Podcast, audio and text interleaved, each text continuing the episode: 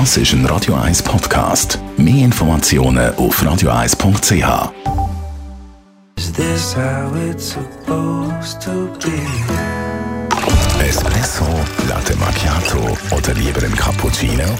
Es ist Zeit für die Radio 1 Kaffeepause mit dem Armin Luginbühl.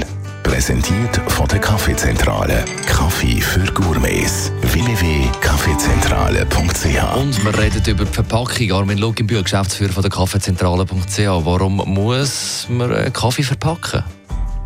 Also Kaffee ist einfach mal ein frisches Produkt. Man kann das nicht einfach äh, irgendwo in einem Glas rein haben und meinen, es sei dann noch perfekt, wenn man es dann braucht.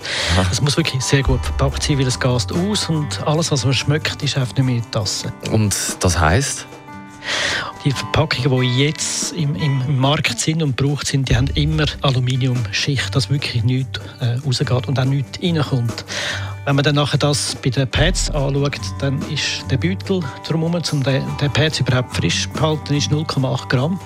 Das ist auf 10 Prozent von, von dem ganzen Produkt. Also wir haben dort etwa 7 7,5 äh, Gramm Kaffee drin. Das ist eigentlich viel, aber es macht gerade das Nötigste, um das äh, Kaffee äh, wirklich sehr gut zu schützen vor Alterung. Was haltest du denn von der Verpackung von Kaffeekapseln? Bei den Kaffeekapseln ist es nach meiner Meinung wirklich schlimm. Dort ist die Hälfte äh, von, dem, von der Portion, die man hat, äh, Verpackung. Also, ich habe es nachgemessen, sind 2,7 Gramm und in einer Kapsel hat es 5,2 Gramm, also 50 Prozent. Finde ich wirklich am oberen Limit.